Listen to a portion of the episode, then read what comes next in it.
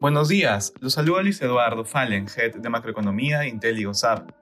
El día de hoy, lunes 17 de abril, los mercados internacionales muestran resultados positivos en medio del inicio de la temporada de resultados corporativos.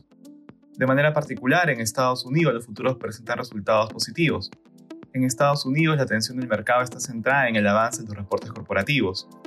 Los analistas del mercado esperan que las utilidades de las empresas del S&P 500 caigan 4.8% en el primer trimestre, según Refinitiv.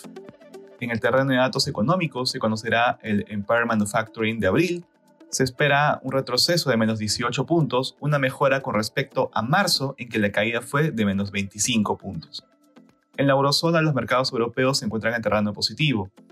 Martin Kazaks, miembro del Consejo del Banco Central Europeo, mencionó que es posible que opten por un alza de 25 puntos básicos en la reunión de mayo, sin embargo no descarta la posibilidad de un alza de 50 puntos básicos.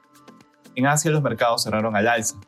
En China la tasa de facilidad de préstamo a un año se mantuvo en 2.75% sin variaciones. Respecto a commodities, el precio del oro no muestra mayores variaciones durante la jornada. Por su parte, el precio del cobre retrocede y finalmente el precio del petróleo disminuye, ubicándose alrededor de 82 dólares el barril WTI. Gracias por escucharnos. Si tuviera alguna consulta, no duden en contactarse con su asesor.